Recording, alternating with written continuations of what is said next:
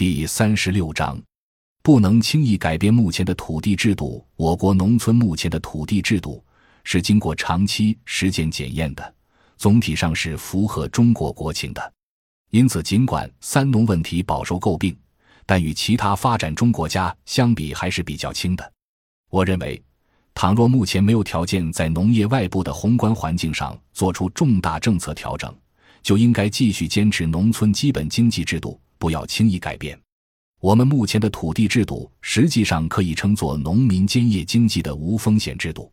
为什么说是无风险呢？因为土地并非通过市场交易，而是通过分配得来的。得到土地的农民之所以不愿意拿到市场上交易，是因为这块土地是一家两制经济的基础。也就是说，保留这片地至少可以让一家人吃上饭。家庭成员可以留在农村，也可以出去打工，都是有风险趋零而使收益最大化的选择。所以我们会看到现实当中，即便是已经在城市当了老板的人，只要听说村子里重新分地，也要坐飞机回来。谁也不愿意扔掉家乡原本属于自己的土地。这可以被媒体说成是中国农民的土地情结，但也是乡土社会风险内部化机制特殊的运作特点。现在我们很多地方政府都在想方设法打碎原有的土地格局，利用撤村并镇，试图把原来村社内部对财产和收益分配制度有约束作用的社会关系和文化关系打碎，打破农村的熟人社会格局，似乎这样才能降低地方政府征用土地的成本。据观察，虽然二十世纪八十年代以来的政策一直鼓励土地流转。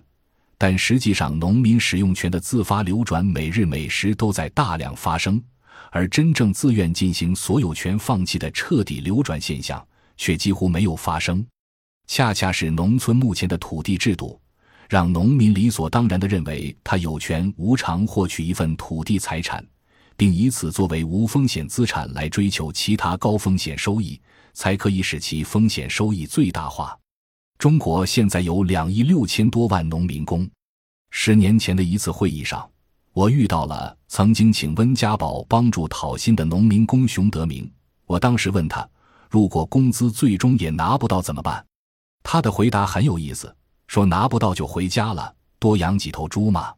这也表明，农民是靠兼业化小农家庭经济的内部性来化解外部风险的。中国经济发展到今天。有两个经验非常难得和宝贵。第一是中国在工业化和城镇化加速时期，始终没有伴随出现大规模的贫民窟化趋势，在全球发展中人口大国仅此一例。第二是按人口平均分配土地、按户占有产权的农村土地制度，在给农民提供维持生存的基本保障的同时，也在客观上成为中国历次经济危机软着陆的基础。而这两项经验获取的前提是，保障农民既可以自由地进城务工经商，也能够自由地返乡务农谋生。实际上，对大部分农民而言，也只有这样进退自由，才能够维持一个相对不错的收入。一旦允许政府服务于资本下乡，而形成制度性土地私有化和市场自由买卖，短期当然会有资源资本化的制度收益。然而，其带来的制度成本则势必由全社会承担。